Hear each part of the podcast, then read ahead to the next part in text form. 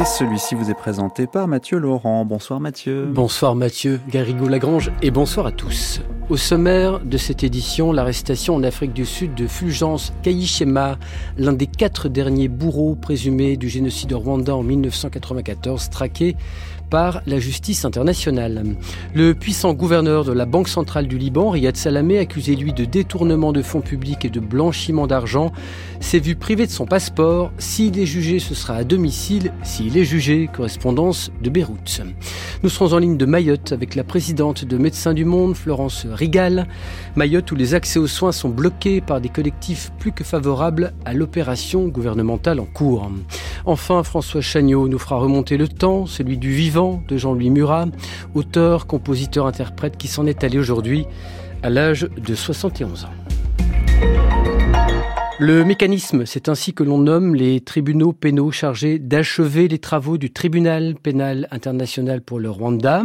Le mécanisme va pouvoir juger l'une des quatre dernières personnes recherchées pour leur rôle dans le génocide de 1994, 800 000 Tutsis et Hutus modérés assassinés.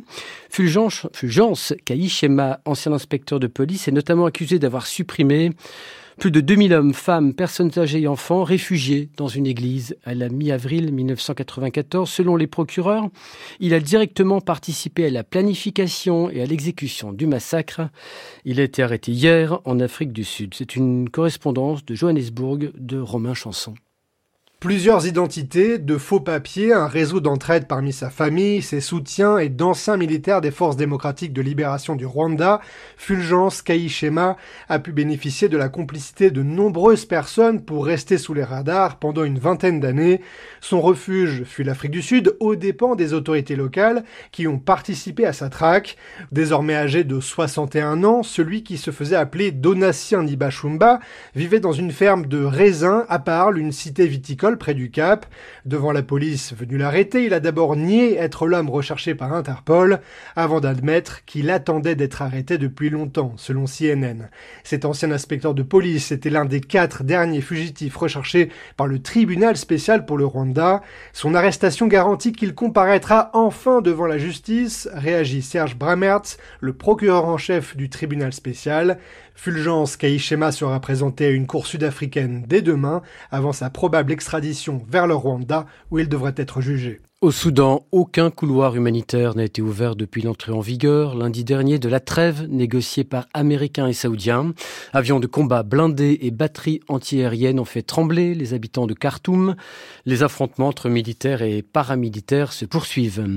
L'une des figures de l'extrême droite américaine, Stewart Rhodes, a été condamnée à 18 ans de prison pour sédition, la sentence la plus élevée à ce jour liée à l'assaut du Capitole le 6 janvier 2021.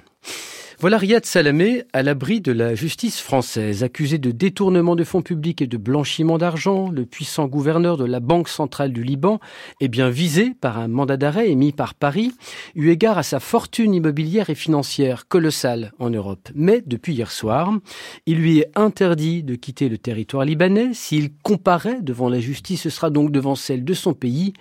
Mais rien n'est moins sûr. Les précisions à Beyrouth de Noé Pignède.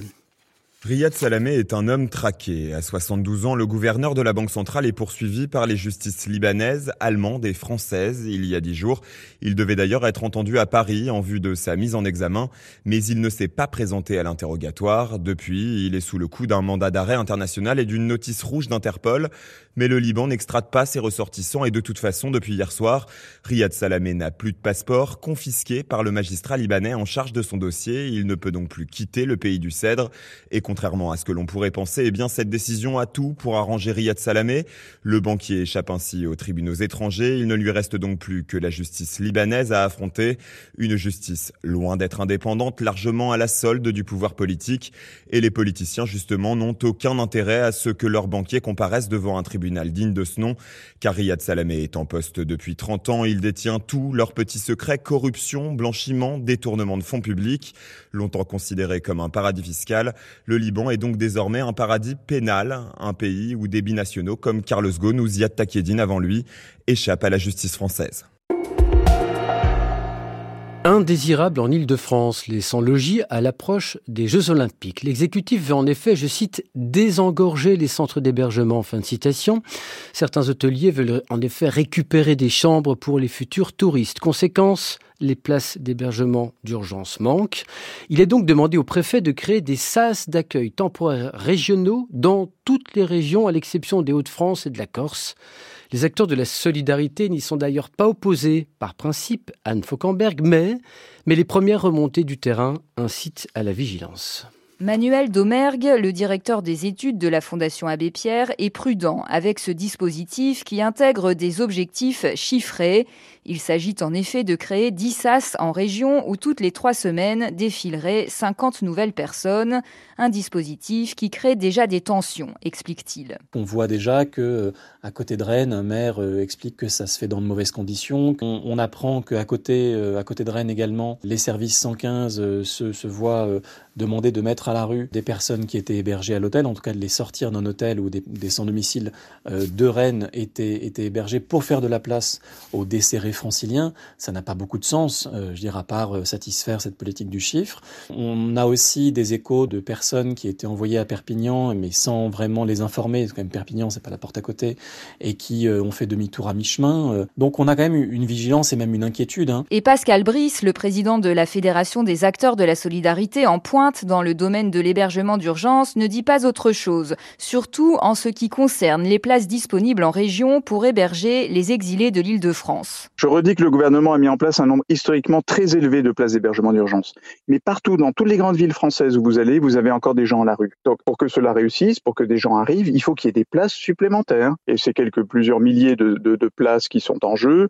Rien de considérable, mais indispensable pour que les gens soient accueillis dans de bonnes conditions. Pascal Brice insiste, le gouvernement doit assumer une politique d'accueil organisée et maîtrisée, la porter en se donnant les moyens et surtout bien l'expliquer à l'opinion publique. Anne Fauquemberg quelle capacité de relogement à Mayotte où les opérations de démolition des quartiers pauvres et selon la terminologie gouvernementale de lutte contre l'immigration irrégulière ont repris depuis lundi, notamment dans la commune de Koungou. Nul n'est à même de répondre avec précision. Une certitude en revanche, les centres de soins sont bloqués par des collectifs de citoyens qui soutiennent activement et quelquefois avec brutalité l'exécutif, alerté par les ONG sur les conséquences de ces agissements. Nous avons décidé de solliciter Médecins du Monde, dont la présidente est à Mayotte. Nous sommes en ligne avec vous, Florence Rigal. Bonsoir, madame. Bonsoir. Florence Rigal, quid exactement de, de l'accès aux soins? Oui, à Mayotte, là, euh, Médecins du Monde a constaté ben, que l'accès aux soins ne fonctionnait plus. C'est-à-dire que les structures euh, de santé où on va se faire soigner, l'hôpital, les dispensaires, les PMI, la pharmacie où les gens vont chercher leurs médicaments, bah, sont fermés et euh, les gens ne peuvent plus accéder aux soins depuis maintenant pratiquement trois semaines. À quel type de soins renoncent-ils ces patients? Alors, c'est tout type de soins, je dirais. C'est des consultations. Ils ne peuvent pas, quand ils ont la chance d'avoir une consultation et de récupérer une ordonnance, ils ne peuvent pas accéder à des traitements puisque la pharmacie de l'hôpital qui leur délivre euh, les traitements, eh bien, euh, est fermée. Et puis, on a aussi, par exemple, des PMI qui sont fermés et euh, donc les gens ont des rendez-vous qui sont différés. Donc la PMI, c'est la santé euh, materno-infantile. Tout cela ne fonctionne plus. On lit beaucoup que euh, les soignants ont fait valoir un, leur droit de retrait. Dans quelle proportion? Ce qu'on sait, nous, en fait, euh, je dirais ce qu'on voit, c'est les conséquences, en fait, de ça. Je ne sais pas quelle est la proportion. En tout cas, c'est suffisamment euh, important. Après, c'est leur droit et on peut le comprendre. En tout cas, c'est suffisamment important pour euh, désorganiser le fonctionnement de l'hôpital et un hôpital qui, du coup, se met en mode de fonctionnement dégradé donc ça, c'est une première chose. On n'est jamais sûr de ce qui va être ouvert ou pas. On avait l'impression que les choses allaient pouvoir redémarrer euh, en début de semaine. Alors quand je parle de l'hôpital à Mayotte, c'est l'hôpital lui-même, mais c'est aussi les dispensaires. Euh, donc on a l'impression que ça va fonctionner, puis ça ne fonctionne pas. L'autre élément de frein pour euh, l'accès aux soins, c'est aussi les gens qui ne s'adressent plus au système de santé, qui ne viennent plus par peur d'être interpellés, par peur de trouver porte close ou d'être éconduits s'il se présente. Médecins du Monde a, renoncé à ses maraudes, à ses médiations, à ses accompagnements administratifs, ou alors il y a quand même encore un peu d'activité malgré les tensions? Alors on a dû adapter les activités parce que de la méfiance un petit peu s'est installée vis-à-vis des, des, usagers sur les terrains sur lesquels on allait. On ne croyait plus que des enfants. Et donc, euh, finalement, euh, on a choisi de suivre encore un certain nombre de patients euh, qui étaient identifiés comme particulièrement à risque, vulnérables. Et il y a des accompagnements physiques qui se font. Il y a de la prise de nouvelles aussi qui se fait par téléphone, des liens avec des soignants à l'intérieur de l'hôpital, parce qu'il y a des soignants l'intérieur de l'hôpital qui, qui continuent à travailler. Et puis, euh, on a aussi euh, un certain nombre de bénévoles à Médecins du Monde euh, qui sont des bénévoles pères, dont certains ont été interpellés début avril, certains expulsés. Or, ce sont des personnes qui participent pleinement aux actions, notamment quand on fait les maraudes et la médiation en santé. D'un dernier mot, Florence Rigal, je rappelle que vous êtes présidente de Médecins du Monde. Qu'attendez-vous des autorités quand on voit un bus de soignants caillassé quand les collectifs euh, de citoyens maorais euh, intensifient et reconduisent en même temps euh, leur pression et leur blocage? Alors, euh, Médecins du Monde attend euh, des autorités sanitaires euh, que clairement elles rappellent à chacun que les lieux de soins et les abords des lieux de soins sont sanctuarisés, où on est rassuré quand on s'y rend. On n'a pas crainte d'être interpellé, mais on n'a pas de crainte non plus quand on va travailler.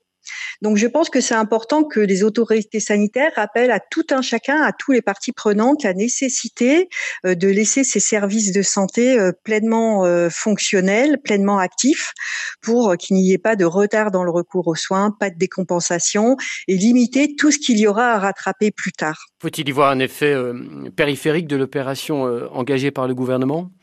Il, est clair que l'opération Wambushu est venue peut-être euh, exacerber une situation qui était déjà euh, très difficile. Et tout ce qu'on constate euh, maintenant comme effet périphérique à cette opération en fait était annoncé en amont et craint par un certain nombre d'acteurs sur Mayotte qui connaissent bien Mayotte et savaient que ces choses allaient arriver. Merci, merci à vous Florence Rigal, présidente de Médecins du Monde, d'avoir accepté notre invitation. Il est 22h12, vous écoutez le journal de France Culture. Dans une époque où tout le monde cherche le consensus, il est important d'avoir des épices qui donnent à la culture son sens large. Charles-Élie Couture, ému, a ainsi rendu hommage à Jean-Louis Murat, mort aujourd'hui à l'âge de 71 ans. Murat, la poésie minérale, blessé, revêche. François Chagnot. L'essence de cette provocation par Jean-Louis Murat, on la retrouve dans son premier titre solo en 1981. Ta tête dure, tête de mort. Suicidez-vous, le peuple est mort. Alors que Jean-Louis Murat ne se consacre pleinement à la musique que depuis 4 ans et n'a pas encore connu le succès, Suicidez-vous, le peuple est mort prive le chanteur de diffusion sur les ondes, Europe 1 le censure. Ce personnage de misanthrope se retrouve tout au long de sa carrière exemple avec Fort Alamo en 1996. Je suis dans l'espace, un temple de glace, je n'aime plus rien du tout. Malgré les menaces, comme tout me lasse, je m'en fous, je m'en fous. Jean-Louis Murat provocateur dans sa musique et grande gueule médiatique, les vedettes d'hier et d'aujourd'hui en prennent pour leur grade. Paul Naref et Souchon, des gros cons, la chanteuse Angèle Chantal Goya 2.0 aux chorégraphies de Pipe fin de citation. Pas de quoi l'empêcher pour autant d'atteindre les sommets du succès commercial en 1991 avec ce titre Regret avec Mylène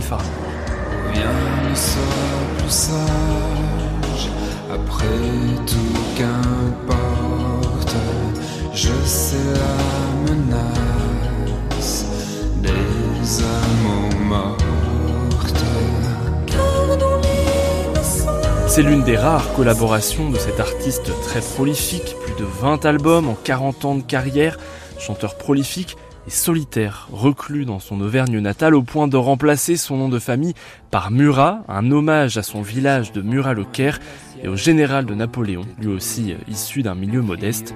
Les paysages d'Auvergne, il les célèbre notamment en 99 dans un titre teinté de souvenirs d'enfance et de famille, Au Mont sans souci. Chanter dans la bruyère, au Mont sans souci. On ne quitte pas les ambiances minérales, les paysages de l'extrême. Le prix Niepce a été décerné à Juliette Agnel, photographe qui écrit dans sa lettre d'intention au jury c'est la même quête que je poursuis inlassablement, saisir ce qui nous unit en profondeur en rappelant que le petit corps d'homme est un fragment signifiant du cosmos. Quelques mots de météo pour refermer cette édition. Demain vendredi, matinée calme et globalement ensoleillée sur la majeure partie du pays. Cette édition a été préparée avec Yann Coudrier, à la technique Michael Simon.